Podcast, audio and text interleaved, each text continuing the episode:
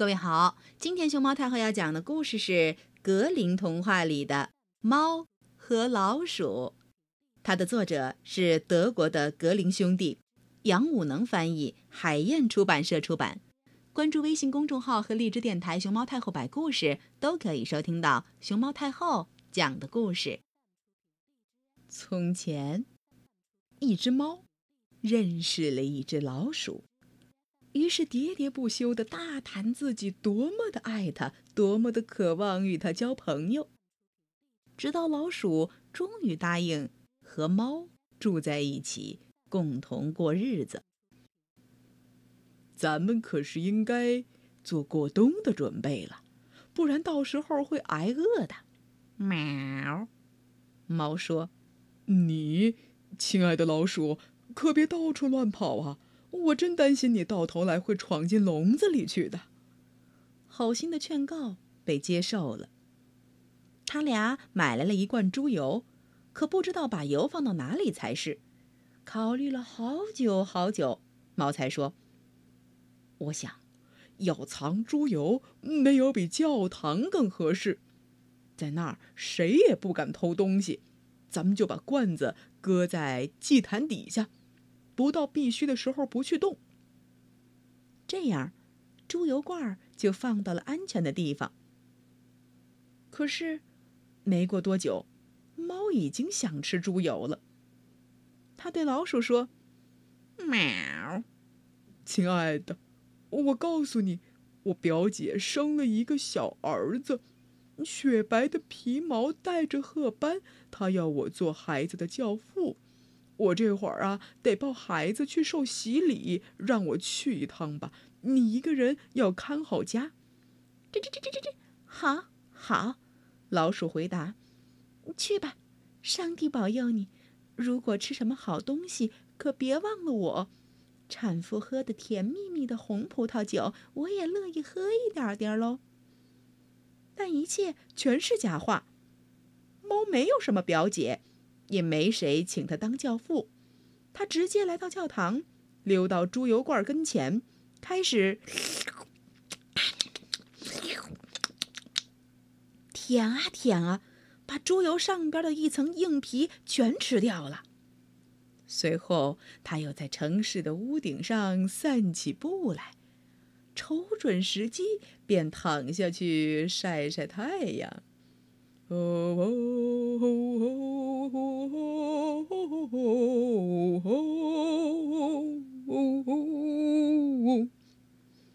每当想到那个猪油罐，都抹一抹胡子，心里美美的。到了晚上，他才回家去。叽叽叽叽叽！啊，你到底回来了？老鼠说：“这一天你肯定过得挺快活吧？”喵。还不错，猫回答。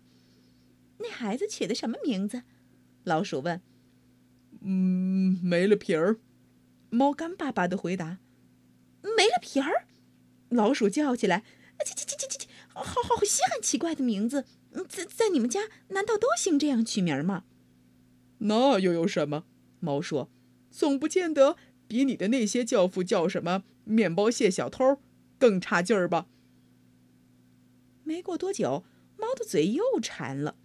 他对老鼠说：“你得帮我个忙，再独自管管家。我又被请去做教父了。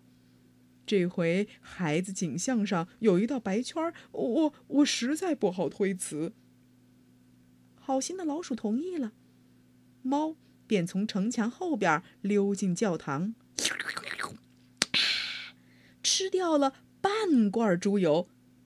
他说。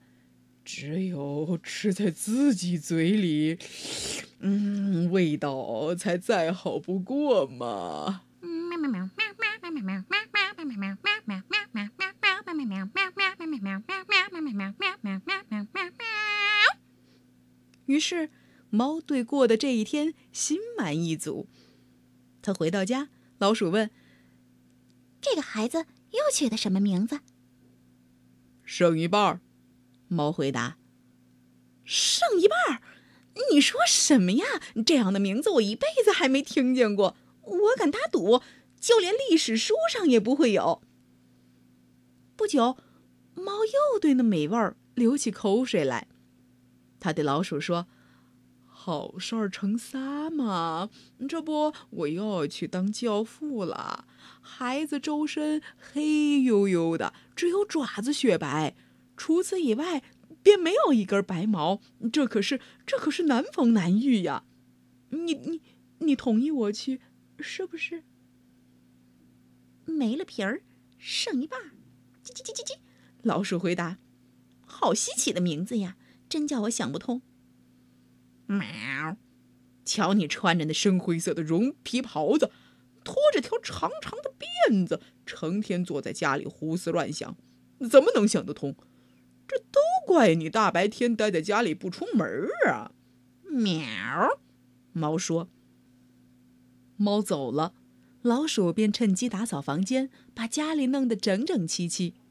可那馋猫呢，却已经把一罐猪油吃了个精光。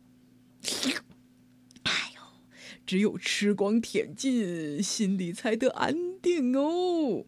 猫自言自语，拖着吃的饱饱的、圆圆的身子，在夜里才回到家。一见面，老鼠立刻问：“第三个孩子叫什么名字？”大概也不会叫你喜欢呢，猫说：“它叫全完了。”全完了，老鼠叫起来：“这样的名字太叫人纳闷儿，我从来还没在书上见过。全全完了，这是什么意思？”它摇着头，蜷缩起身体，躺下睡了。打这以后，再没谁请猫去当教父。可是，冬天到了。外边已经找不到任何吃的东西，老鼠想起他们的储备粮，便说：“走吧，猫，咱们去取储存的猪油去，那玩意儿一定很对咱们的胃口。”叽叽叽叽叽，喵！可不，猫回答：“它准叫你满意，满意的就像你把你那尖尖的舌头伸出窗外去喝西北风。”他们离开家，来到教堂里。猪油罐儿虽说还在老地方没动，哦，罐里却已经空空如也。叽叽叽叽叽叽叽叽叽叽叽！哈，现在我明白是怎么回事了。老鼠说：“现在才真相大白呀！好你个忠实的朋友，你说去当教父，却把油吃的精光。先是吃掉皮儿。”接着吃去一半，最后，喵！你给我住嘴！猫吼道：“再敢吱一声，看我不吃掉你！”喵！全全全全完了！可怜的老鼠，话已到了嘴边等他刚吐出这三个字儿，猫一纵身，噔，便扑住它。把它吞进了肚子。